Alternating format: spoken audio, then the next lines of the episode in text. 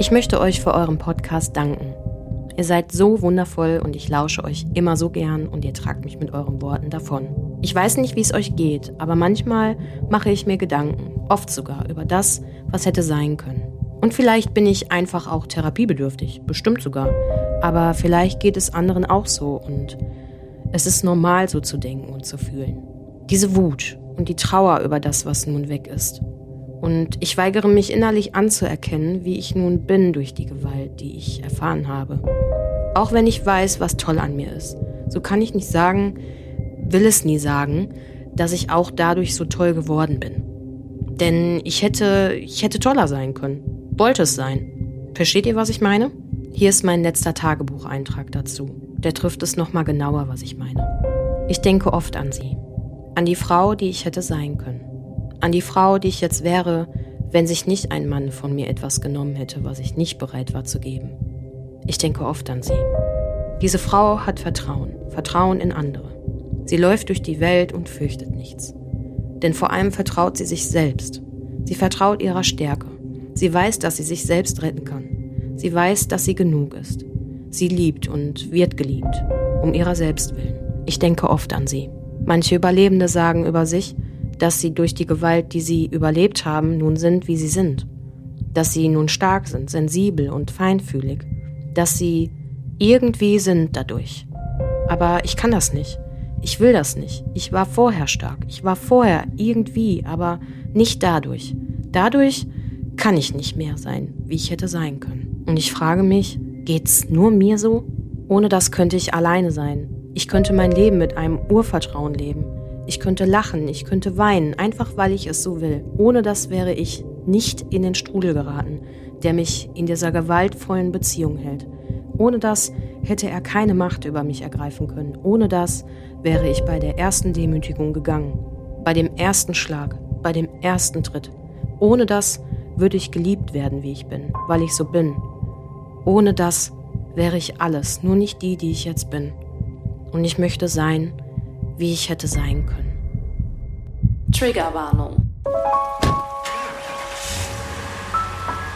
In dem Moment, als mir bewusst geworden ist, hier kommst du lebend nicht mehr raus, haben sich Kräfte in mir gebündelt, die mich dazu gebracht haben, aus einem fahrenden Auto zu springen.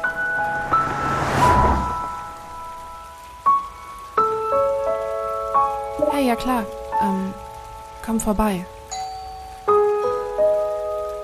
Ich wusste nicht damit umzugehen. Im Nachhinein habe ich alle Beweise vernichtet. Ich war direkt duschen und habe mein Bettlaken in die Waschmaschine gestopft. Das war alles, was ich hatte.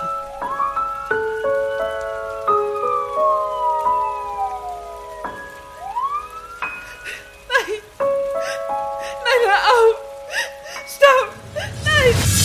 Nein! Gefährtinnen der Podcast über sexualisierte Gewalt mit Romina Maria Rollo und mir, Shannon Gede.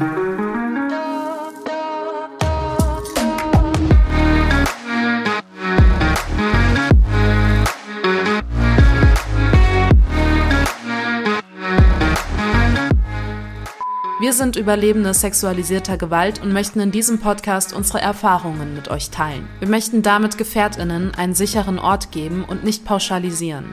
Für die folgende Episode Gefährtinnen sprechen wir eine allgemeine Triggerwarnung aus. Hallo Romina. Hallo Shen. Es ist schön, dich wieder zu hören, nachdem wir uns jetzt so lange gesehen haben. Wir waren zusammen in Paris. Es funkelt immer noch alles. Es funkelt und funkelt. Ja, äh, nicht, dass ihr euch wundert, warum auf einmal äh, Gefährtinnen nur noch Paris-Content gefühlt hat ähm, oder immer wieder aufkommt. Das war ein kleiner, ein kleiner äh, Urlaub zu zweit einfach unter uns und es hat sehr gut getan. Und jetzt sitzen wir hier mit voller Energie, so viel Energie, dass wir diese Woche mit zwei Folgen starten und direkt morgen, also für euch heute, releasen. Crazy. Alles für euch. Alles für euch. Vor allen Dingen für euch, diese Sonderfolge so ein bisschen, weil wir Kritik von euch bekommen haben, die wir natürlich nicht einfach so stehen lassen möchten. Und wofür wir aber auch sehr dankbar sind. Und ich weiß gar nicht, ob du vielleicht nochmal kurz aufgreifen möchtest, was da so für Kritik kam.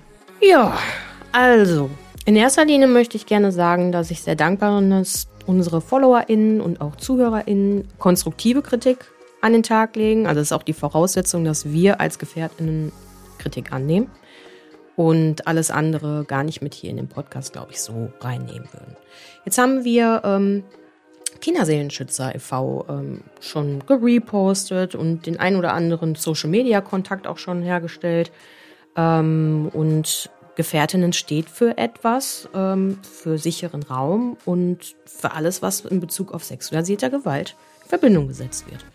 Ja, und äh, wie bei vielen Portalen oder auch Safe Spaces ist das halt schon mal so, dass das ein oder andere dann wohl in den Medien ausgetragen wird, was gar nicht in den Bereich sexualisierte Gewalt gehören sollte. Und äh, da war für uns einfach wichtig, bevor wir uns spekulativ oder auch quellentechnisch mit Dingen auseinandersetzen, fragen wir einfach direkt die betroffene Person. Und äh, wir sind mit diesen Fragen ähm, ja gut aufgenommen worden. Und äh, ich bin immer noch sehr dankbar, dass wir wirklich ähm, ja doch ein, ein sehr äh, strammes Gespräch führen. Ja. Auf jeden Fall. Und wer jetzt gar nicht weiß, wer Kinderseelenschützer ist, wir haben ähm, vor allen Dingen euch mit Kinderseelenschützer in Verbindung gebracht, dadurch, dass wir einen Spot in einer Folge von uns von denen drin hatten und daraufhin ja dann einige von euch darüber gestolpert sind und dann eben in unseren DMs gelandet sind. Und diesen Spot, den spielen wir euch gerne nochmal ein, weil an den dürft ihr euch tatsächlich gewöhnen, denn der bleibt Teil von Gefährtinnen. Wir fügen ihn aber gerne hier an der Stelle nochmal ein, einfach um ihn nochmal ins Gedächtnis zu rufen, wofür oder wodurch die Kritik ausgelöst wurde. Hey, schon gewusst? Werbung. Wusstest du, dass im Jahr 2021 15.500 Fälle vom sexuellen Kindesmissbrauch zur Anzeige gebracht und über 39.000 Verfahren wegen der Verbreitung, dem Besitz und Erwerb von sogenannter Kinderpornografie eingeleitet wurden? Das sind schockierende Zahlen, die zudem stetig steigen. Wir, die Kinderseelenschützer, machen auf diese Missstände aufmerksam. Wir informieren, klären auf und geben Betroffenen auf unserem Instagram-Kanal Kinderseelenschützer-e.v eine ernst gemeinte Plattform. Wir vermitteln zu Fachstellen, begleiten bei Behördengängen und sind für Betroffene da.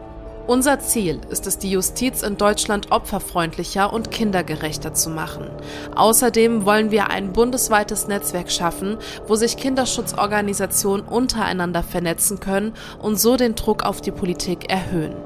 Helft uns dabei und folgt uns oder schaut auf unserer Homepage www.kinderseelenschützer.com vorbei. Und jetzt zurück zur Folge.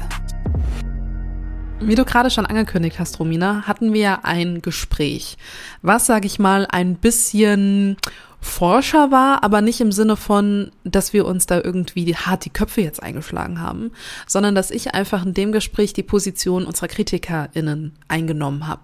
Und wirklich all das, was bei uns in den DMs war, ähm, dem Dennis, der ja äh, erster Vorsitzender der Kinderschützer ähm, ist, ähm, ja sagen durfte, was da so kritisiert wird und ihn wirklich, muss man auch sagen, ins kalte Wasser geschmissen habe. Ähm, wir haben ihn zwar angeschrieben und haben gesagt, hier du, das das sind so grob die Punkte, ähm, aber die richtigen Punkte kriegst du erst bei uns zu hören. Und ähm, Hut ab, sich erstmal so einer Konfrontation auch zu stellen an Dennis Stelle. Ähm, macht nicht jeder und ist nicht selbstverständlich. Und dass wir dann eben so ein konstruktives Gespräch führen durften, eben auch mit der Positionierung von Gefährtinnen, ähm, ja, warum wir weiterhin auch Kinderseelenschützer äh, bei uns im Podcast haben werden und auch weiterhin mit denen zusammenarbeiten werden. Und ich glaube, viele Fragen, die ihr euch jetzt vielleicht auch stellt, werden sich durch das Gespräch gleich ähm, vielleicht lösen oder vielleicht auch neue Diskussionen auslösen. Aber auch da sind wir gerne bereit, weiterhin den Austausch auch mit euch äh, Gefährtinnen zu gehen. Ich glaube, das ist der perfekte Zeitpunkt, um jetzt mit dem Gespräch mit Dennis zu starten, was wir natürlich vor ein paar Tagen aufgezeichnet haben und hier mal für euch einfügen und erstmal auf euch wirken zu lassen, oder? Es könnte passieren, dass man viele Fragen im Kopf hat und die beantworten sich tatsächlich durch diesen wirklich tollen Dialog. Ja, schönen guten Abend. Ähm, vielen Dank für die Einladung, für die Möglichkeit, ähm, über verschiedene Dinge zu sprechen, natürlich auch über die Kritik, die euch erreicht hat. Und ähm, ja, ich bin sehr, sehr gerne heute Abend euer Gast, um einfach über diese Dinge zu sprechen und vielleicht auch ein bisschen Licht ins Dunkeln zu bekommen. Es ist äh, wichtig, glaube ich, dass ähm, nicht nur einseitig zugehört wird, sondern dass man sich beide Seiten anhört. Und das finde ich schon sehr, sehr fair und sehr, sehr gut. Das ist äh, schön zu hören. Vielen, vielen Dank. ich glaube, es wäre für alle nochmal irgendwie schön, ähm, auch zu erfahren, mit wem wir denn hier eigentlich sprechen. Also vielleicht kannst du dich kurz vorstellen im Sinne von, warum machst du denn Kinderseelenschützer? Bist du denn ähm, selbst da persönlich involviert, dass es dir eine Herzensangelegenheit ist? Oder was ist so die Intention hinter dem Verein? Wofür stehst du als Person? Ja, also mein Name ist Dennis Engelmann, ich bin 29 Jahre jung, ich bin der Gründer und erste Vorsitzende der Kinderseelenschützer. Die Kinderseelenschützer haben wir ähm, im Dezember 2019 gegründet. Ähm, wie so häufig bei solchen Projekten steht eine eigene Betroffenheit ähm, im Hintergrund sozusagen. Also ich selber bin Opfer jeglicher Art von Gewalt geworden, vor allen Dingen aber auch ähm, in Pflege- und Adoptivfamilien ähm, seelische und körperliche Gewalt. Ich habe in der Schulzeit äh, sexuelle Gewalt erlebt, Mobbing und so weiter. Also das heißt, ähm, dass schon eine eigene Betroffenheit dahinter steht, aber nicht nur weil ich habe schon sehr früh angefangen, mich auch im sozialen Bereich zu engagieren. Ich habe Erzieher gelernt, ich war in Kitas, habe ich gearbeitet, ich habe ähm, mit körperlich und geistig behinderten Kindern gearbeitet bei der Lebenshilfe. Ich habe ähm, ja einfach auch schon früh angefangen, mich zu engagieren. Und das ist irgendwie so meine Ader in dem Sinne. Also ich habe auch kein Helfersyndrom oder so, nur weil ich das selber ähm, erlebt habe. Für mich ist es einfach wichtig, dass wir als Kinderschutzorganisation ähm, erstmal jungen Erwachsenen, die Gewalt erlebt haben in der Kindheit und Jugend, eine Anlaufstelle bieten und dann im weiteren Sinne natürlich auch auf die Themen eingehen, die einfach auch Kinder aktuell erleben, wie Kindesmisshandlung, Kindesmissbrauch, Behördenversagen ist ein großes Thema. Und dementsprechend ist es eine Herzensangelegenheit für mich, ähm, einfach weil ich auch in den letzten Jahren sehr, sehr viel Hilfe erfahren habe und ich möchte einfach was zurückgeben und mein Team ähm, ist da genauso eingestellt. Ja, also du sprichst ja auch von einem Team, das heißt, du bist nicht ganz alleine und dich bestärken dann also auch Personen, die mit dir gemeinsam diesen Verein ja nach vorne treiben und ähm, da wir heute auch so ein bisschen expliziter auf den Social-Media-Bereich eingehen, weil da uns jetzt persönlich diese Nachrichten auch erreicht haben. Ich spreche ja immer von also was heißt immer, aber ich spreche in dem Fall von respektvoller, konstruktiver Kritik, da ähm, das halt FollowerInnen bei uns auch im Account sind. Und ähm, bist du denn da auch als Person dann selber dir derjenige, der das Ganze moderiert, auch in dem Account oder machen das auch mehrere Personen bei dir? Also es ist so, dass wir ein generell mehrköpfiges äh, Team haben, ein mehrköpfiges mhm. Social Media Team ähm, was sich aus neun bis zehn Leuten zusammensetzt. Generell ist es natürlich so, dass ich immer ein Auge darauf habe, aber ich jetzt nicht immer alleine dafür zuständig bin, weil ich einfach auch noch verschiedene andere Dinge zu tun habe. Ähm, das heißt, ähm, unterm Strich bin ich der Vorsitzende. Das heißt, ich habe die Verantwortung zu tragen. Deswegen sitzen wir heute Abend zusammen, um auf die Kritik einzugehen. Aber es ist so, dass wir wie in allen anderen Bereichen wie Fallarbeit, Recherchearbeit, dass wir da verschiedene Menschen hinterstehen haben, die einfach ähm, auch möglichst eigenverantwortlich auch arbeiten, weil ein Verein ist ja auch eine Demokratie, keine, äh, keine Diktatur in dem Sinne, dass ich das alles so vorzuschreiben habe in dem Sinne, sondern ähm, ich möchte meinen Teammitgliedern auch äh, die Möglichkeit geben, selbstständig zu arbeiten. Und äh, ja, muss dann natürlich, ähm, also es ist jetzt, es gibt jetzt eigentlich keine Beiträge, wo ich jetzt nicht sagen kann, da stehen wir nicht hinter, da stehe ich nicht hinter.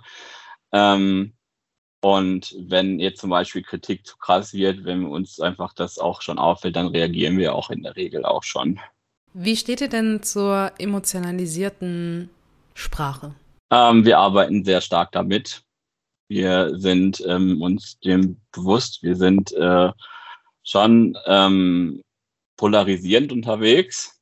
Das ist richtig. Das muss auch nicht jedem gefallen, aber das ist unsere Art der Kommunikation auf, auch auf unseren Social Media Plattformen, einfach aus dem Grund, ähm, dass äh, sie am meisten Menschen erreicht, weil wenn wir eins brauchen, dann sind es Menschen, die sich für die diverse Themen interessieren, weil sonst äh, kann man auch einen Blog schreiben und mit sich selber sich unterhalten in dem Sinne. Das heißt, dass wir schon ähm, sehr emotionalisierend und auch polarisierend arbeiten. Das ist auch ähm, so gewollt. Seid ihr euch dessen bewusst, wie das vielleicht auch bei Betroffenen dann ankommen kann? Trigger, ähm, Retraumatisierung, ne, das sind so Stichpunkte dabei.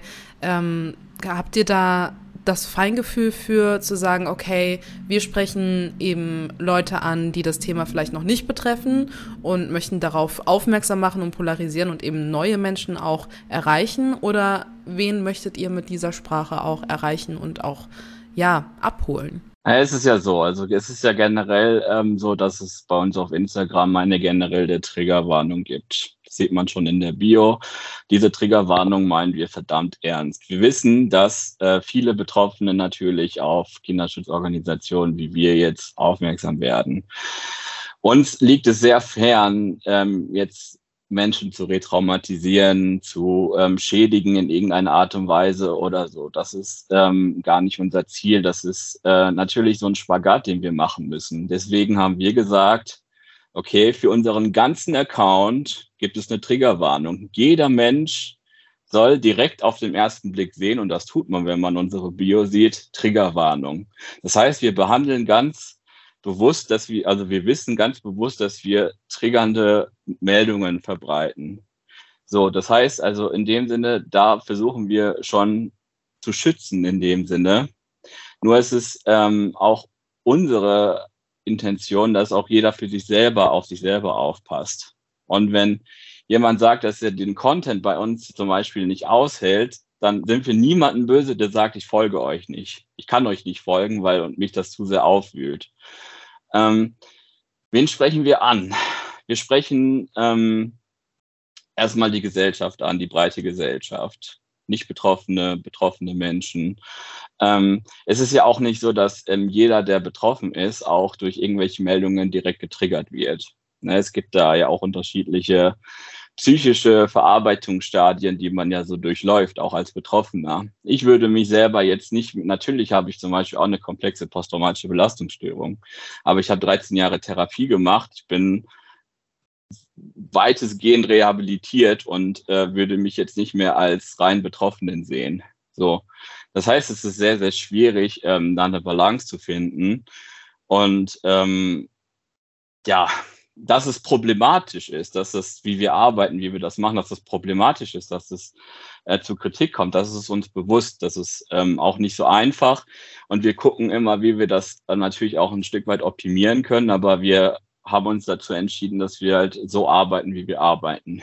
Wie Geht das dann einher mit Gewaltandrohungen versus Aktivismus, nenne ich es mal? Also ihr seid ja auch nicht ähm, davor zurückgescheut bei dem einen oder anderen Posting eben auch ähm, ja direkte Aussprache, was ihr den Tätern wünscht, ähm, zu äußern ähm, oder ja, ich sag mal so, ähm, kommt es vielleicht bei dem einen oder anderen auch rüber durch eben diese emotionalisierte ähm, Sprechweise von euch. Wie steht ihr dazu? Das ist auch ein Kritikpunkt zu Kinderseelenschützer. Da möchte ich absolut gegenwirken. Wir selber rufen nicht zu Gewalt auf. Wir selber schreiben nicht, was wir den Tätern wünschen oder so. Das ist so, dass man das in unserer Kommentarspalte sehr häufig sieht. Wir selber versuchen Meldungen natürlich emotional und auch ähm, polarisierend, aber wir würden nie zur Selbstjustiz aufrufen. Wir haben zu diversen Dingen auch schon Stellung bezogen, zu diesen ganzen Forderungen mit der Todesstrafe. Das findet man bei uns in den Highlights, äh, dass,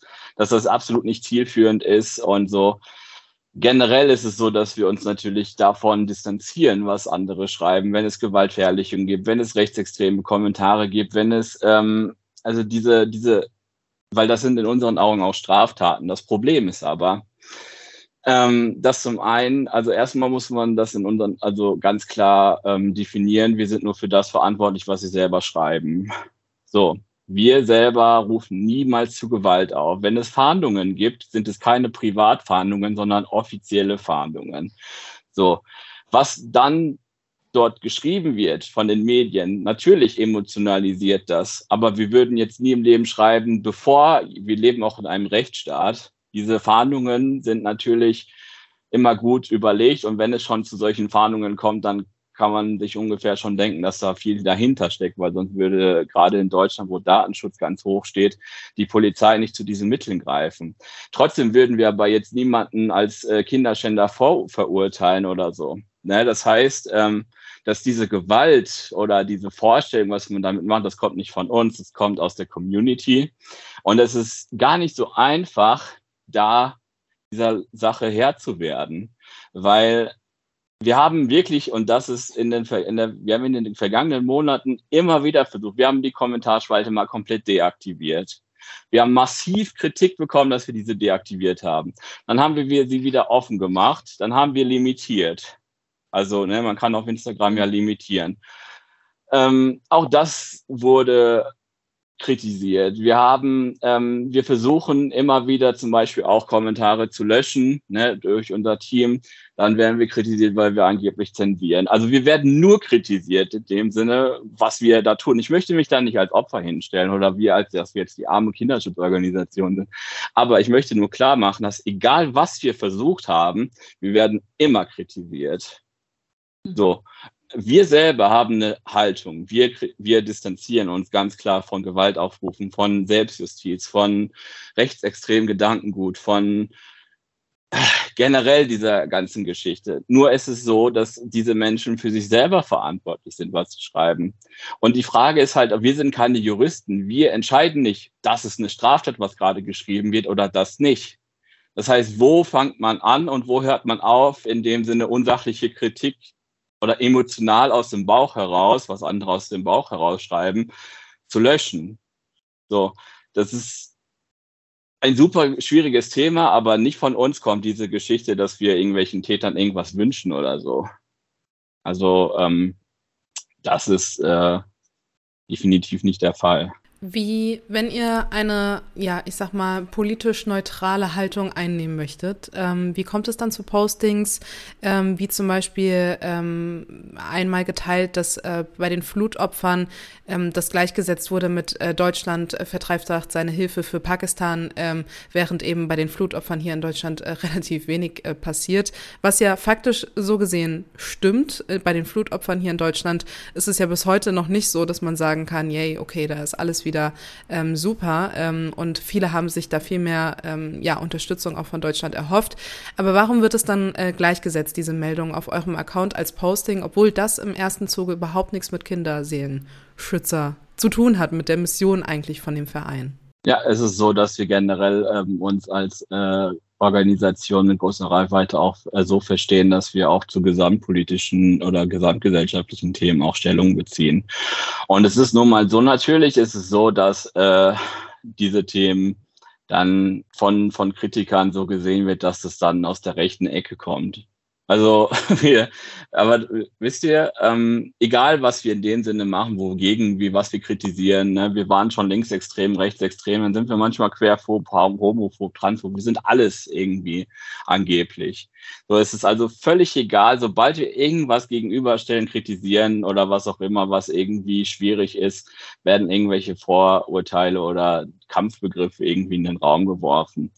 Die Intention bei diesem Posting war einfach, dass ähm, wir einfach erstmal selber Betroffene kennen, die vergeblich auf Hilfe warten und die, für die es dann ein Schlag ins Gesicht ist, wenn sie dann sehen, dass zum Beispiel andere Länder einfach stärker unterstützt werden als die eigenen Menschen jetzt im Ahrtal, wo einfach super viel schiefgelaufen ist. Also ich sitze wirklich an der Quelle, ich weiß, wie es den Menschen geht dort.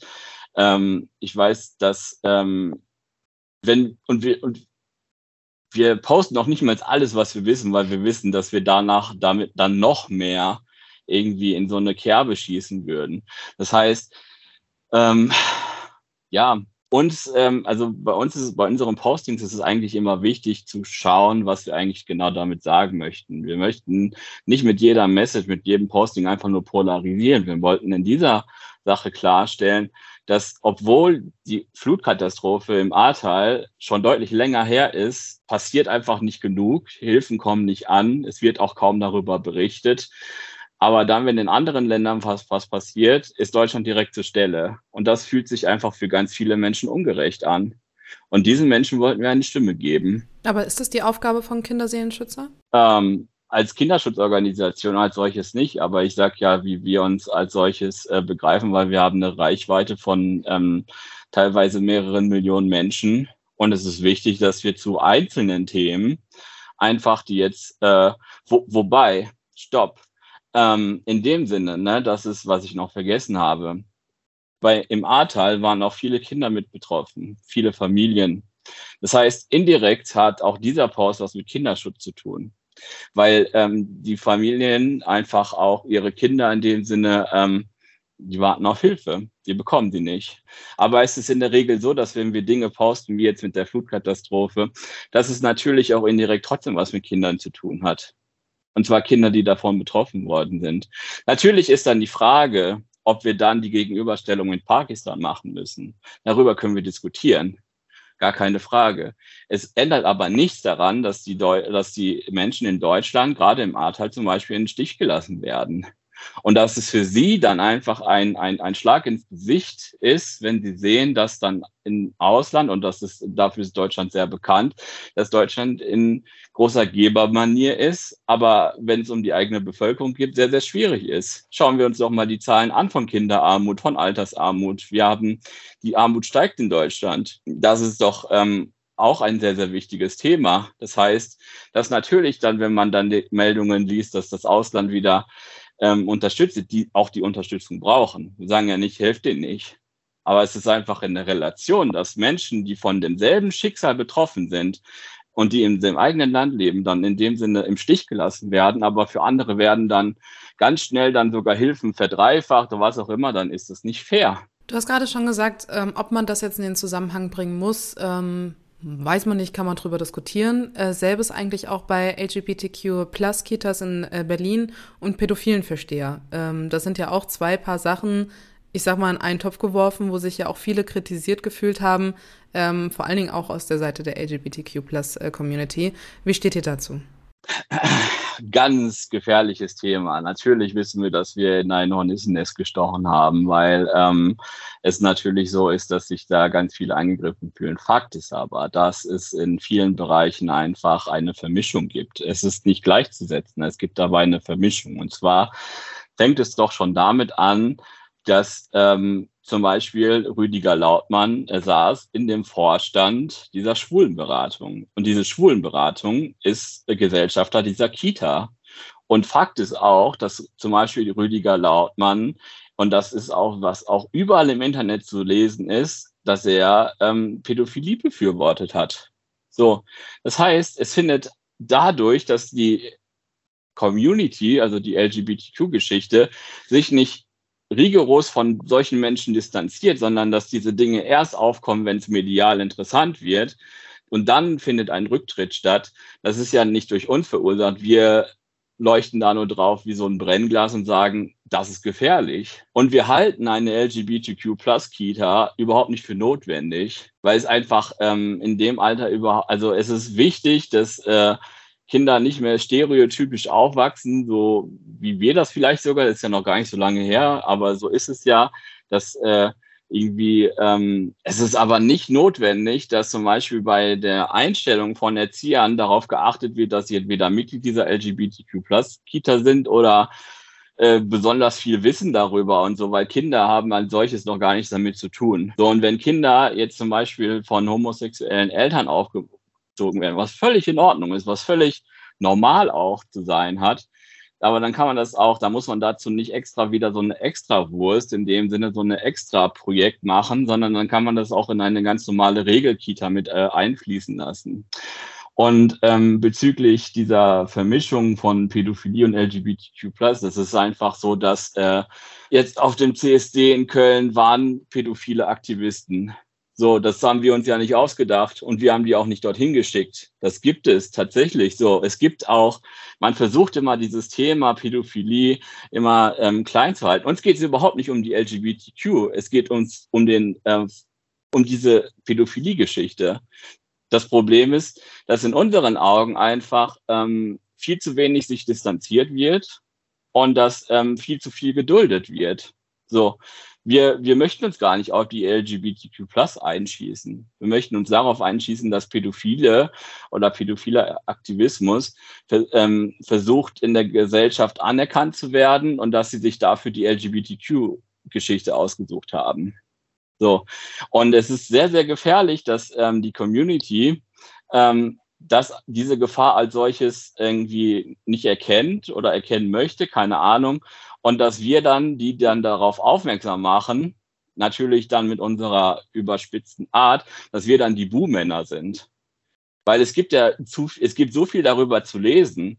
Helmut Kent, das Kendler-Experiment, das ist noch gar nicht so lange her. Das war bis Anfang der 2000er, da wurden Pflegekinder bewusst bei pädophilen Männern untergebracht. So, ne, ähm, das ist, und, und Homosexualität, so, ist einfach auch sehr eng. Das ist aber auch nicht durch uns entstanden. Es ist einfach sehr eng in dem Sinne mit äh, der Pädophilie. In dem Sinne wird das ähm, kommuniziert, weil einfach die Pädophilen versuchen, dass ähm, dass Pädophilie als Sexualpräferenz genauso anerkannt wird wie zum Beispiel ähm, ähm, Homosexualität. So. Ähm, das sind Sachen, die ähm, kann man nachlesen und es ist natürlich, vielleicht kann man uns da vorwerfen, dass wir ein bisschen mehr Fingerspitzengefühl bei diesen Beiträgen hätten zeigen müssen. Aber Fakt ist halt, dass wir uns jetzt nicht verstellen, nur weil wir wissen, dass wir in ein Wespennest stechen. Ja, gebe ich dir in vielen Punkten recht.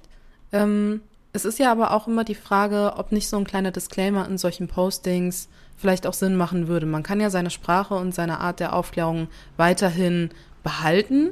Ähm, aber wenn man sich dessen bewusst ist, dass das vielleicht auch pauschalisierend ähm, rüberkommen kann.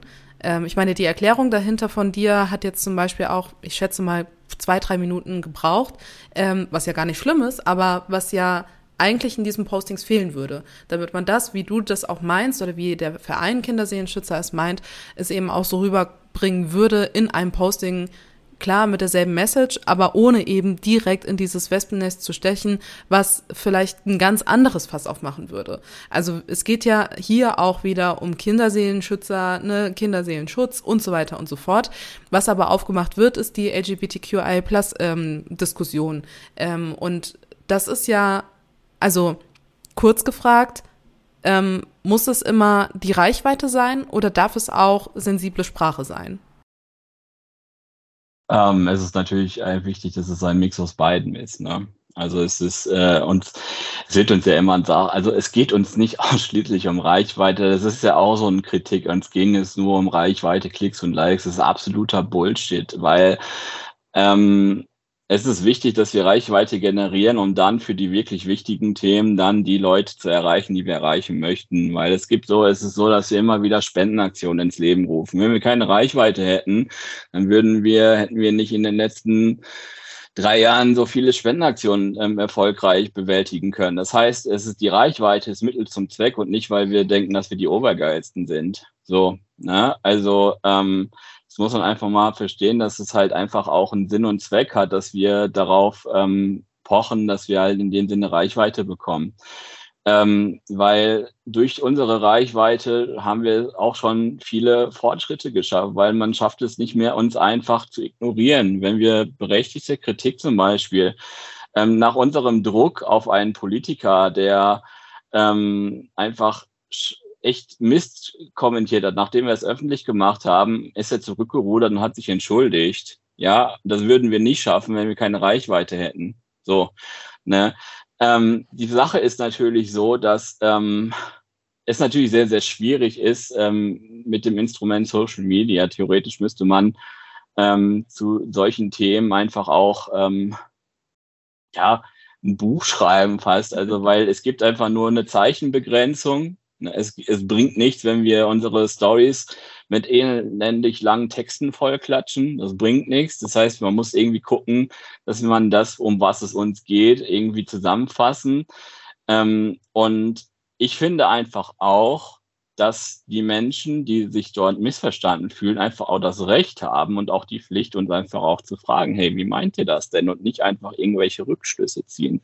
Das passiert doch total schnell, dass einfach irgendwelche Menschen irgendwelche Rückschlüsse ziehen und ähm, dann äh, sagen, ja, das und das haben wir so gesagt, aber haben wir es gar nicht so gesagt. Ähm, wenn man uns konstruktiv anschreibt, anfragt, ähm, dann, dann sind wir auch bereit, darüber zu sprechen. Sonst wäre ich zum Beispiel jetzt diesem Podcast gar nicht nachgekommen. Also ich weiß, das ist, das ist, äh, wir reden ja jetzt nicht gerade über unsere größten Erfolge hier, sondern über Kritik. Und ich bin Kritik oder wir sind Kritik offen, wenn man sie wertschätzen, wenn man sie konstruktiv rüberbringt. So, ihr fragt nach, ich antworte. Man muss danach auch noch nicht immer einer Meinung sein. Ihr könnt danach immer noch sagen, ja, nee, das würden wir so nicht machen, finden wir nicht gut.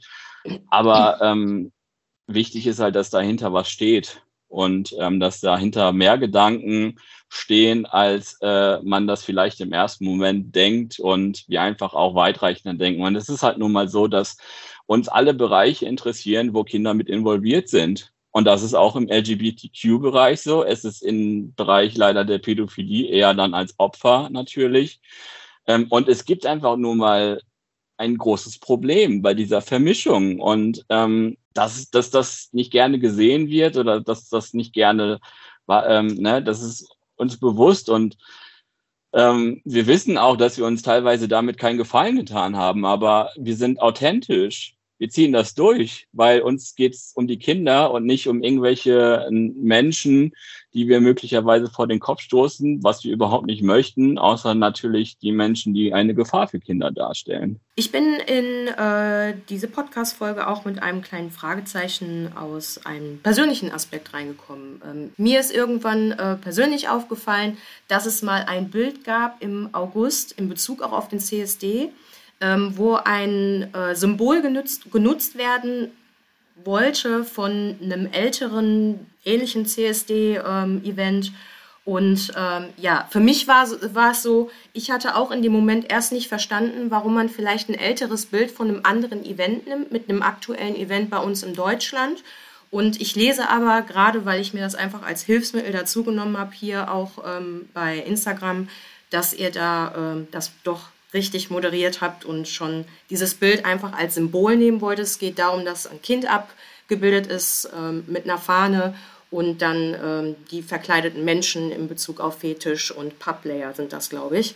Ähm, und da schreibt ihr aber auch schon, und das finde ich ganz gut, es ist ein Symbolbild für das, was heutzutage passiert. Aktuelle Bilder wären auch schwierig wegen Urheberrecht und für das, was wir ausdrücken wollten, ähm, reicht das jetzt bin ich ausgerutscht, aber reicht es als Symbolbild aus. Und da hat dann auch die Person, die einen ähnlichen Kritikpunkt hatte wie ich, sozusagen, warum nimmt man ein älteres Bild von einem anderen Event und möchte das gleichsetzen? Also da war auch einfach bei mir sofort dieses, okay, kleine Kritik, aber ich sehe jetzt gerade, da seid ihr wohl auch dann moderiert drauf eingegangen. Das finde ich jetzt im äh, Ausgang ganz gut. Ähm, ist, sind das dann auch für dich so Momente, ähm, die du für dich auffasst? Also sind das auch solche Dinge, ich meine, der Account ist sehr groß, die du persönlich wahrnehmen kannst oder ist das so ein, so ein, so ein Punkt gewesen, den du jetzt nicht ganz bewusst mitbekommen hast? Also es ist ja, wie gesagt, so, dass ich generell die Verantwortung trage und dass ich in mhm. der Regel ähm, sehr, sehr viel mitbekomme und auch genau schaue eigentlich, was an uns herangetragen wird. Ähm, ich habe das, diese Aufregung mit diesem Bild, was du angesprochen hast, natürlich mitbekommen. Ähm, wir haben aber zu keinem Zeitpunkt gesagt, dass es eben an diesem aktuellen, das ist ein aktuelles Bild ist, es wurde rein mhm. interpretiert und damit wurde versucht, unserer Kritik die Legitimation zu nehmen. Und ähm, das ist nicht richtig, weil ähm, es wurde sehr viel über Public berichtet. Ähm, es wird auch in der Community selber kritisiert, weil Public ist eigentlich ein BDSM-Fetisch, der in unseren Augen ähm, einfach nicht auf offener Straße zu prakt also praktiziert werden sollte und vor allen Dingen nicht da auch, wo Kinder sind. Dann wurde immer gesagt, ja, man muss ja die Kinder nicht mitnehmen. Der CSD, der Christopher Street Day, findet am helllichten Tag auf öffentlichen Straßen statt. Ganz egal, ob die Kinder mitlaufen oder nicht, äh, sie wohnen dort. So, das heißt, ähm, das ist sehr, sehr schwierig. Ähm, für uns war das äh, sehr überraschend, ähm, wirklich, dass das so große Kreise gezogen hat.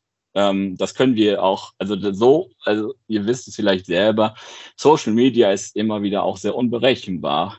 Es ähm, entstehen ähm, manchmal Eigendynamiken, die man gar nicht irgendwie bezweckt hat. Wir wollten eigentlich für uns sagen, hey, Leute, passt auf, ne, irgendwie, das ist gefährlich und das beobachten wir und das haben wir zurückgemeldet bekommen, dass auch Parplay einfach auch ähm, praktiziert wird und dass es Kinder sehen und dass es eigentlich ein ähm, sexualisierter Fetisch ist. So. Und äh, dass das dann in dem Sinne so große Kreise gezogen hat, das war gar nicht unsere Intention und wir waren auch erstmal selber überfordert tatsächlich, dass es so große Kreise gezogen hat. Und dann muss man natürlich reagieren.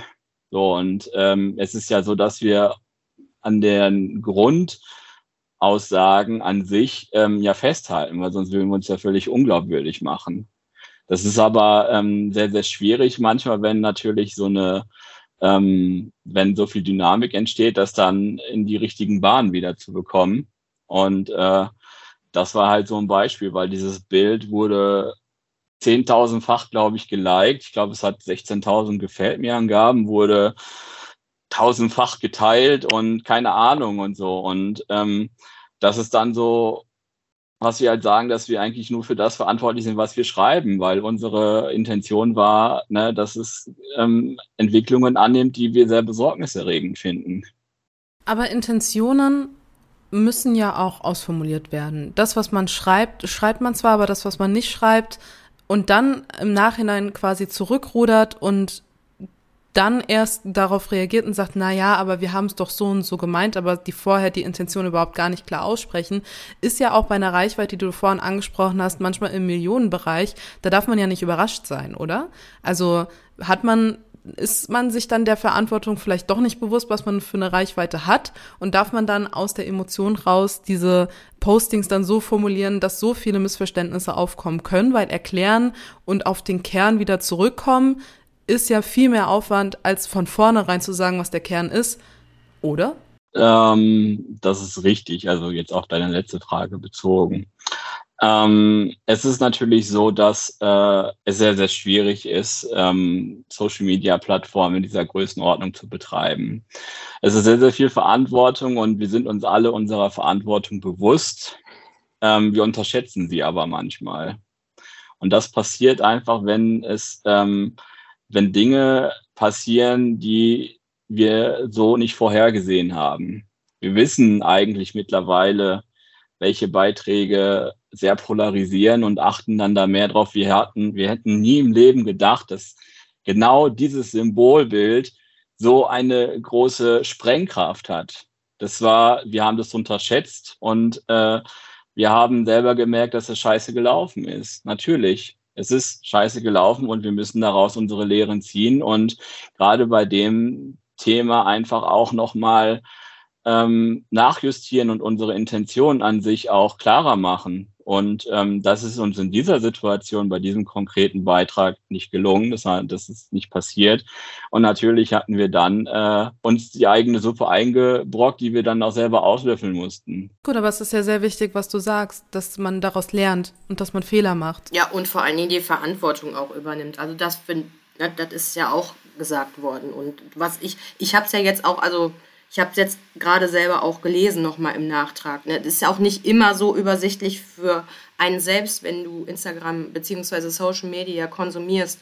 Und das ist ein Haufen an Kommentaren und untere Kommentare und noch untere Kommentare. Ähm, ich finde es auch äh, wichtig, dass du das gesagt hast, dass trotzdem halt die Verantwortung im Nachgang dafür übernommen wird. Und ja, das ist ja das, was da steht. Und wir sind auch noch die Letzten, die uns sich nicht dafür entschuldigen, die keine Verantwortung übernehmen. Natürlich ist so ein bisschen, ähm, dass wir müssen natürlich gucken, ähm, dass das, es, es gibt Spielraum in der, ähm, wie man Dinge dann versteht. Es gibt uns aber auch dann die Möglichkeit, zu, darauf noch zu reagieren. Weil was ist, wenn wir denn ähm, eine mega ausführliche Geschichte und es wird trotzdem umgedreht oder trotzdem falsch verstanden, was sollen wir denn dann noch schreiben? Außer haben wir so nicht geschrieben.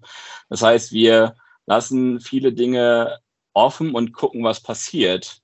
aber einfach um zu schauen, ob die Menschen das verstehen, wie wir das meinen, weil sie uns länger folgen, weil sie wissen, wie wir arbeiten oder eben nicht. Und das gibt uns dann natürlich die Möglichkeit, auch dann nochmal mehr darauf einzugehen und zu sagen, oh, so, ne, ähm, das, das ist so in dem Sinne, solche Beiträge, die dann natürlich so polarisieren, die werden auch ähm, engmaschig begleitet. Auch unter dem Beitrag, den du angesprochen hast, haben wir auch dann ziemlich schnell auch die Kommentarfunktion komplett deaktiviert. So, weil wir gesagt haben, okay, wir können tausende Kommentare nicht moderieren, weil es hat so einen krassen alles gegeben, weil es gab so viele, die uns befürwortet haben, dann gab es natürlich die, die sich angegriffen gefühlt haben und so weiter und so fort. Und ähm, ja, und es ist so, dass wir alle relativ jung sind. Also, dass wir alle, nicht, dass wir ähm, das darauf schieben, sondern dass wir alle sehr lernfähig sind.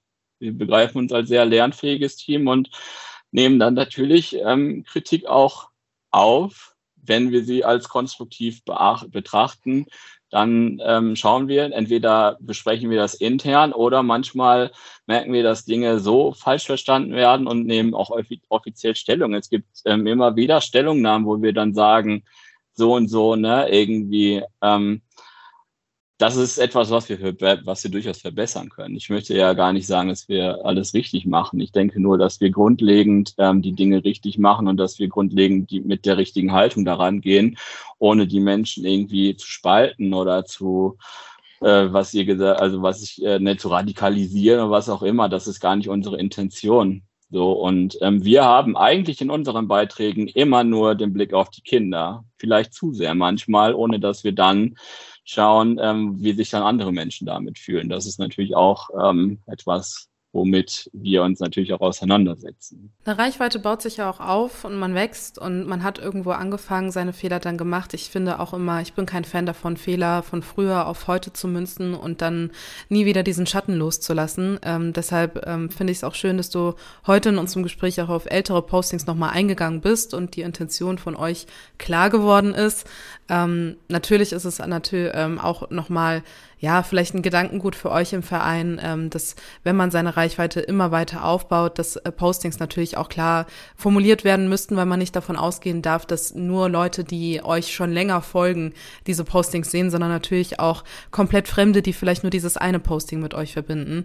Ähm, aber wie du es ja auch gerade gesagt hast, ihr seid ein junges, dynamisches, äh, gut aufgestelltes Team. So viele hätten wir auch gerne hinter Gefährtinnen, haben aber natürlich noch bei weitem nicht die Reichweite, die ihr habt. Und ähm, deshalb danke ich auf jeden Fall für dieses Gespräch. Es war sehr, sehr ähm, aufschlussreich und wir freuen uns als Gefährtinnen, euch einfach weiterhin bei uns im Podcast auch zu haben, weil die Arbeit, hinter der wir beide ja auch stehen, ist dieselbe, ist ähm, ja dasselbe Ziel, was wir verfolgen und deshalb finde ich es schön, dass wir auch so intensiv im Austausch sein dürfen. Dankeschön. Ja, sehr gerne. Ähm, ich hoffe, dass es also ihr jetzt keine Bauchschmerzen mehr habt, wenn ihr uns äh, werbespotmäßig bei euch einblendet. Es ist jedem stellen wir frei, sich bei uns zu melden. Und wenn man sich dann mal ein bisschen länger auch mit mir zum Beispiel unterhält, dann kann man auch in der Regel sämtliche Missverständnisse oder so aus der Welt schaffen, weil ich bin jetzt nicht der Mensch, der nicht kommunikativ ist. Und ähm, ja, also das ist vielleicht auch nochmal eine Möglichkeit, jetzt auch dieser Podcast, einfach das auch nochmal nach außen zu ähm, kommunizieren, zu sagen, hey, ne, wenn euch was stört, dann kommt konstruktiv auf uns zu und wir sind die Letzten, die euch dann vor die Tür weisen. Es gibt aber viele Menschen, die möchten das nicht. Die kommentieren dann irgendeinen Mist, das löschen wir dann und dann wird gesagt, ja, äh, ne, irgendwie die sind nicht offen für Kritik. So, wenn man das so macht wie ihr zum Beispiel, ne, wir schreiben euch, also ihr schreibt uns an, wir sagen, okay, ne, reden wir drüber und dann ist es für mich gar kein Problem oder für uns an sich, weil ähm, das gehört dazu. Es gehört auch dazu, Fehler zu machen. Es ist wichtig, Fehler einzusehen, dazu zu stehen. Und äh, bei der Menge an Postings, die wir machen, ähm, das ist natürlich auch eine hohe Schlagzahl, ist es natürlich auch, ähm, erhöht sich das Risiko, auch Fehler zu machen. Ne? Also was keine Entschuldigung ist, aber was einfach auch eine logische also Folge davon ist. So und ähm, ja, also unser Blick ist wirklich nur auf die Kinder und es ist uns dann auch in oft ist es uns dann auch egal, was uns nachgesagt wird, weil wir wissen ja, warum wir es machen. Wenn wir aufgegeben hätten oder nach, wenn, nachdem wir dann irgendwelche Dinge gehört haben und sagen, nee, das können wir nicht mehr machen, dann würde es uns auch nicht mehr geben. So, ne? Und jeder kennt auch dieses Victim Blaming. Ich glaube, das kennt ihr auch so von wegen irgendwie Aufmerksamkeit. Keine Ahnung, irgendwie, das denkt euch doch nur aus und so eine, und so ein Mist. Das sind doch Sachen, die einfach auch gesagt werden. So. Und da muss man halt gucken und die Kunst dabei ist es, das auf der einen Seite auszublenden, dass es einen nicht kaputt macht, aber trotzdem immer noch so offen zu bleiben, dass man das auch annimmt und dann reflektiert. Und das ist manchmal in der Emotion, in dem Bereich, wo wir uns ja alle bewegen im Kinderschutz, gar nicht so einfach. Wie hast du das Gespräch denn empfunden, Romina? Tough. Ich habe mitgeschwitzt. Ich habe auch auf beiden Seiten gesessen. Ich habe hin und wieder beim Dennis gesessen, dann habe ich auch mal wieder bei mir gesessen und dann haben sich wieder tausend Fragen beantwortet, die ich eigentlich stellen wollte, aber die hat, die haben einfach schon stattgefunden, diese Antworten. Und ähm, ja, wie war es für dich? Intensiv, aber ehrlich und auf Augenhöhe und authentisch, finde ich.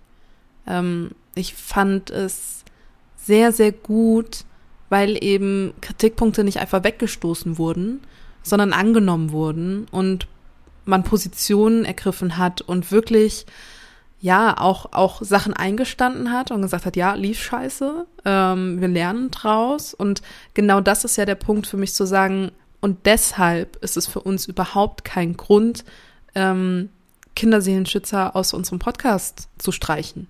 So, ähm, weil wir definitiv auch Fehler machen werden können, wie auch immer, und ähm, dann vielleicht nach Jahren irgendwo eingeladen werden, um das dann auch richtig zu stellen. Und ähm, ich finde, und das hatte Dennis uns ja auch nochmal gesagt gehabt, dass genau dieser Weg dann eben von dem Austausch, der Feedback, der bei uns ankam, oder das Feedback, das bei uns ankam, dann ähm, die Positionierung von ihm, die Chance der Positionierung, das ist eben das, wofür auch Gefährtinnen und auch Kinderseelenschützer eben steht. In den Austausch zu gehen, sich zu informieren, ähm, für Sachen einzustehen, dahin zu gucken, wo es auch mal weh tut und ähm, das Beste einfach auch draus zu machen. Und Natürlich verstehe ich auch die Kritik an einigen Punkten. Ich habe ja auch Kritik geäußert in dem Gespräch ähm, bezüglich der Reichweite, dem Bewusstsein darüber, was man wie sensible Sprache ins Netz stellt und, und, und. Ähm, aber genau das ist ja das, was ja auch Gefährtinnen und unser Netzwerk vereint. Also wir möchten natürlich auch auf andere Vereine und Organisationen und Hilfsangebote und sonstiges aufmerksam machen, heißt aber nicht, dass wir dieselbe Sprache sprechen müssen. Ähm, wir stehen für dasselbe ein. Wir haben denselben Hintergrund. Ich finde auch, dass wir Dennis sehr, sehr schön kennenlernen durften und auch so den Hintergrund kennenlernen durften, wieso er für was einsteht. Und diese Werte, hinter denen stehen wir auch. Und ähm, deshalb, klar, man kann nie die Hand ins Feuer legen und sagen, hey, wir sind jetzt für immer Partner von Kinderseelenschützer und äh, ne, wir werden hinter jeder Aktion stehen. Es gibt sicherlich auch mal pro, ähm, Projekte oder, oder Aktionen oder Postings, wo gegenseitig gesagt wird, na ja, ist jetzt nicht so das, was ich jetzt gemacht hätte, aber gut, äh, wir kämpfen fürs selbe. Und ähm, solange es mit der Wertevorstellung ähm, einhergeht, und ja, menschlich gesehen für mich moralisch vertretbar ist, ist das alles für mich in Ordnung, so wie es jetzt ist und so wie es auch nach dem Gespräch an der einen oder anderen Stelle eingeordnet oder richtiggestellt werden durfte. Ja, was ich am schönsten fand, ist einfach, es geht um Kinder und Jugend, um Familien. Das ist das Kernthema und äh, das fand ich besonders gut noch ähm, so im Bogen hinten raus, dass das auch immer wieder deutlich gemacht worden ist durch seine Worte. Das, was bei mir ankam. Am Ende des Tages ist im Mittelpunkt das Kindeswohl, Jugend und Familie. Und äh, ja, da sind wir froh, dass wir so einen Safe Space haben. Ich hatte das Gefühl, dass Dennis auch ein bisschen nervös aus der Folge rausgegangen ist und ein bisschen Angst davor hatte, ähm, wie wir Kinderseelenschützer jetzt auch darstellen, weil wir natürlich sehr kritische Fragen auch gestellt haben. Und uns ist es eben wichtig, hier keine Augenwischerei oder sonstiges zu machen oder jetzt zu sagen, wir, keine Ahnung, predigen jetzt äh, nur das Gute oder nur das Schlechte. Und deshalb möchten wir auch einen kleinen Ausgleich zu dem Gespräch schaffen und haben eine kleine neue Kategorie für euch hier bei Gefährtinnen. Und zwar einen kleinen Faktencheck. Der wird uns jetzt immer wieder mal begegnen äh, zu Themen, wo wir einfach aus unserer persönlichen Erfahrung vielleicht etwas nicht einordnen können, ähm, zu Fragen, die uns erreichen, die wir nicht einordnen können. Oder wo wir sagen, hey, da brauchen wir nochmal oder wollen nochmal einen, ich sag mal, auch professionellen Background nochmal haben, wo wir sagen, okay, das sind recherchierte Fakten, ähm, das ist so. Und äh, dieser Faktencheck, der wurde für uns zusammengetragen von der lieben Katharina Knierim. Und ähm, sie ist schon lange an meiner Seite, was Podcasts angeht. Also für einige, die von Just Gated rübergekommen sind, werden ihre Stimme schon kennen. Und sie hat sich mit Kinderseelenschützer nochmal genauer auseinandergesetzt und hat für uns zusammengetragen, für was Kinderseelenschützer aktuell einsteht und für was sie generell einstehen. Und diesen Faktencheck würden wir euch gerade gerne mal präsentieren. Seit der Gründung des gemeinnützigen Vereins im Dezember 2019 setzt dieser sich für das Wohl von Kindern ein, unabhängig von der sozialen Herkunft. Durch Vermittlungsarbeit, Aufklärung und Aktivismus gehen die Kinderseelenschützer gegen Kindesmisshandlung, sexuellen Kindesmissbrauch, Mobbing und behördliches Versagen vor. In Zusammenarbeit mit verschiedenen Partnervereinen wie dem Nein, lass das e.V. und vielen mehr erstellt und verteilt der Verein Informationsmaterial zur Prävention. Zu denen können sich Betroffene und Angehörige an die Kinderseelenschützer wenden, um eine erste Beratung zu bekommen und um an Fachpersonal vermittelt zu werden. Der Verein hat es sich zur Aufgabe gemacht, Betroffene dabei zu unterstützen, Gerechtigkeit zu erfahren. So bietet der Verein auch Unterstützung bei Behördengängen oder bei den Stellen von Strafanzeigen. Zudem fordert der Verein zentrale Anlaufstellen und Hilfsangebote, die bundesweit greifen, sowie ein zentrales Register für TäterInnen von sexuellem Kindesmissbrauch. Denn dadurch würden sich die Erfolgschancen von Strafverfolgung und Verurteilung von TäterInnen maßgeblich erhöhen. Zudem setzt sich der Verein für mehr Opferschutz ein und fordert härtere Strafen für TäterInnen. Aktuell gehen die Kinderseelenschützer gegen den neuesten Beschluss für das sogenannte Quick Freeze Verfahren vor. Hierbei handelt es sich um ein Verfahren zur Sicherung von Telekommunikationsdaten. Das neue Verfahren soll eine Alternative zur Vorratsspeicherung sein. Das neue Datensicherungsverfahren besteht aus zwei Stufen. Anders als vorher werden nun nur noch ausgewählte Daten von bestimmten Nutzern gespeichert. Und das auch nur für einen bestimmten Zeitraum. Danach werden die Daten gelöscht. Damit die Ermittlungsbehörden im Falle einer Straftat Zugriff bekommen, müssen sie dann innerhalb der Speicherungsfrist erst nachweisen, dass die Daten für die Ermittlung relevant sind und somit übermittelt werden müssen. Dafür ist dann auch ein richterlicher Beschluss notwendig. Durch das Quick-Freeze-Verfahren werden zwar weniger Daten von unschuldigen Personen gespeichert. Das Risiko, dass strafrechtlich relevante Daten verloren gehen, ist jedoch sehr viel höher. Die Kinderseelenschützer gehen seit einiger Zeit gegen diesen Beschluss vor.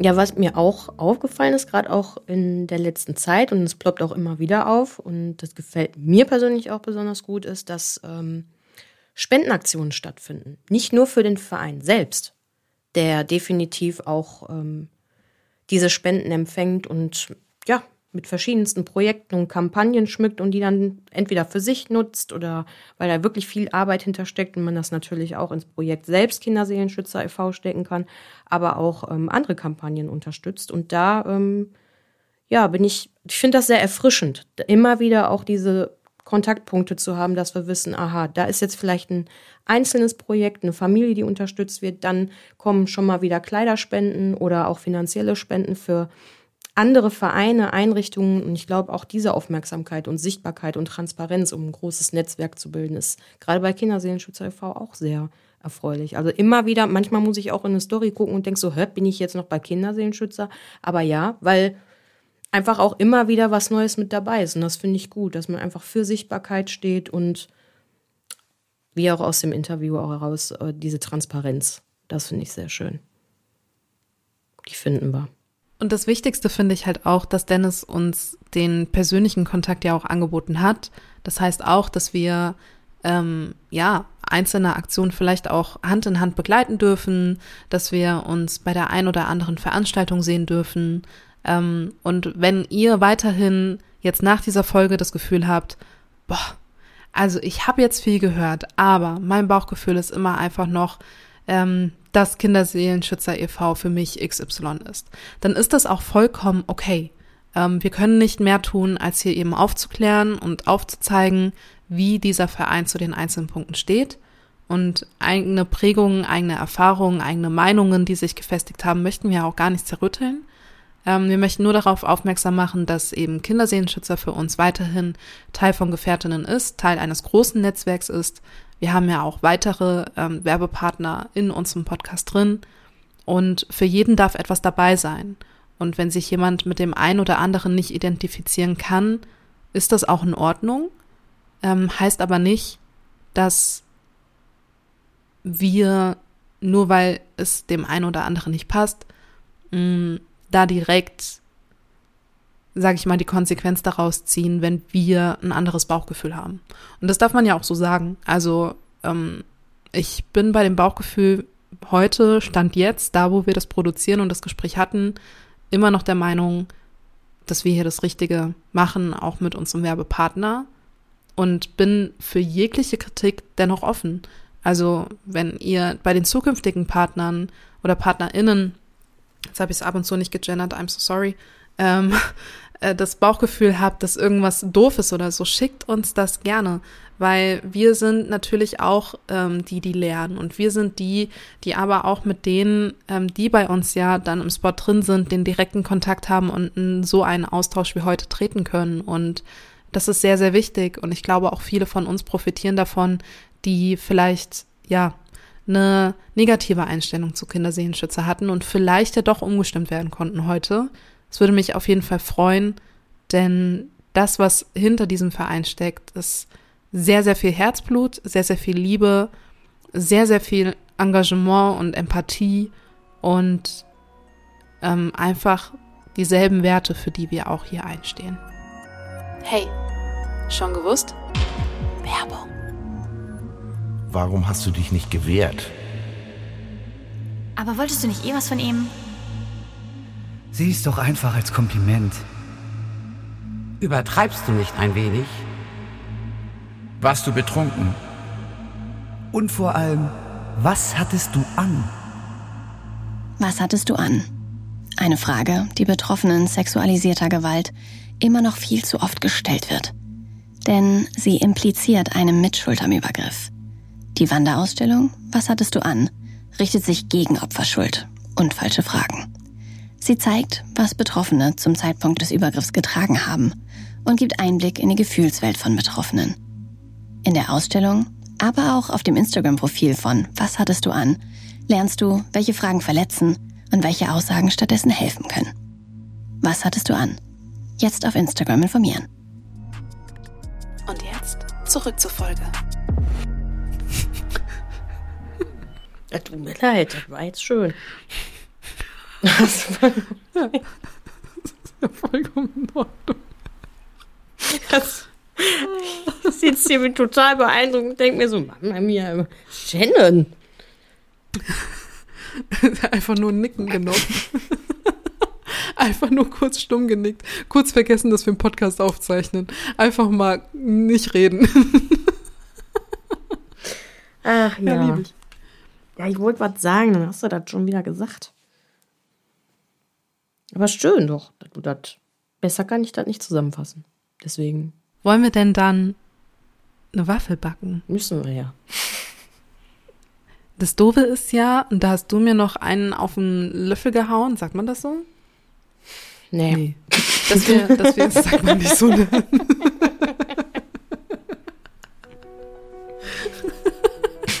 Wie sagt man das denn?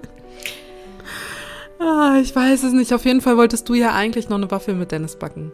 Und dann habe ich das Gespräch beendet und dann war sie weg. Und dann haben wir keine Waffel mehr gebacken. Und dann warst du total traurig. Ja, ich so. fand, das ist eine Unverschämtheit gewesen, weil wir ja. backen hier Waffeln ohne Ende und der Dennis darf keine Waffel haben. das sollten wir hier vielleicht mal auch wirklich nochmal mit ans Ende nehmen, dass der Dennis keine Waffel backen durfte. Das ist ja, ja. eigentlich eine Vorlage, dass wir nochmal mit ihm eine Waffel backen. ja, natürlich. Ich habe da auch nichts dagegen. Ich hatte auch, ich, ich habe es vergessen. Ich hab's vergessen. Entschuldigung. Ich Du muss hättest ganz ja auch ehrlich dran sagen, denken ich glaube aber auch nach dem Gespräch, ne? War dir da eine Waffeln keine essen? gute Waffel bei rausgekommen. Nee, mir war da eher nach was anderem. Da wäre mir aber auch noch eine beschwipsten Waffel gewesen. Aber so, ein, Hallo, da haben wir es so ja. eine, so eine, ähm, ja, das weiß man jetzt nicht, ne, ob der Dennis das mag. Ja. Vor allen Dingen Kinderseelenschützer und wir kommen mit Alkohol. Weiß ich nicht. Ja, das ist natürlich doof. Aber ein gesunder Umgang mit Alkohol ist auch wichtig in der Erziehung. Können wir vielleicht einen mit Kinderpunsch machen oder so? Immer. Ja. Genau. Funktioniert das denn? Eine Waffel mit Kinderpunsch im Teig? Ja, weil die Waffel mit dem äh, Limonade im Teig funktioniert ja auch. Ja, dann spricht da absolut nichts dagegen.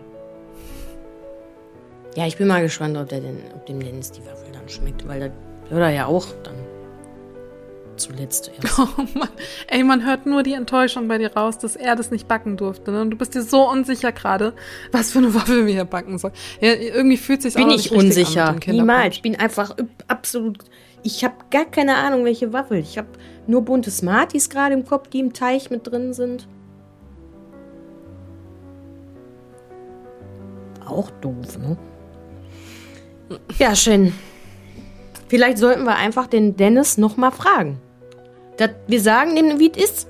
Karten auf Tisch. Wir haben vergessen, Ja, mit dir eine jetzt zu backen. Das war Guck so. mal, wir haben jetzt halb neun. Genau, wir haben jetzt halb neun. Ich rufe den jetzt an. Ja, und sagen, hey, die Folge kann morgen nicht online, wenn du jetzt nicht Soll ich vielleicht nochmal die Hintergrundmusik vom Paten anmachen, während du den anrufst? Nein, tust du nicht. so. Wir versuchen das jetzt.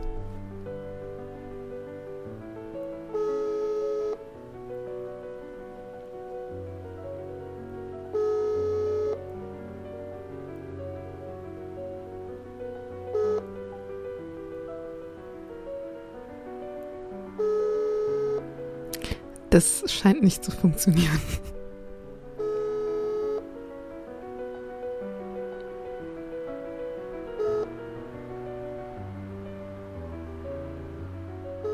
Hm.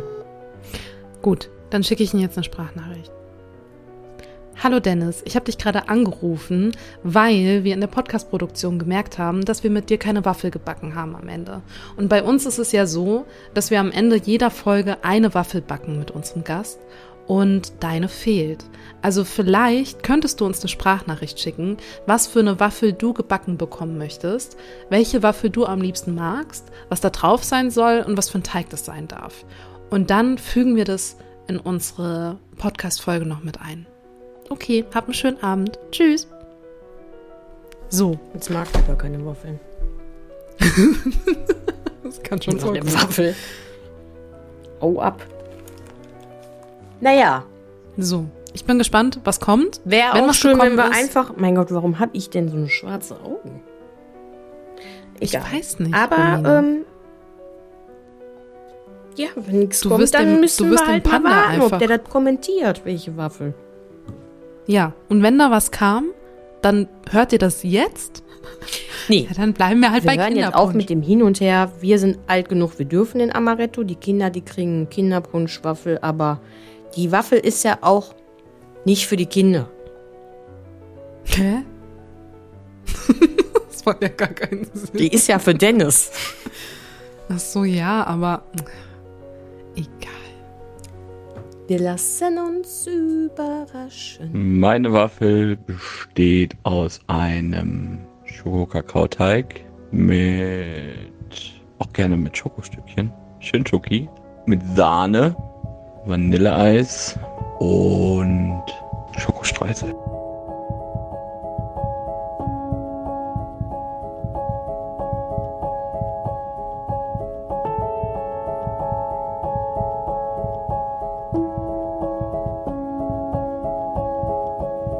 Wenn du betroffen bist von Gewalt jeglicher Art, dann wende dich an eine dir vertraute Person. Auf unserem Instagram-Feed Gefährtinnen findest du mehrere Anlaufstellen, die dir helfen könnten, sei es das Hilfetelefon oder der weiße Ring. Du bist nicht allein.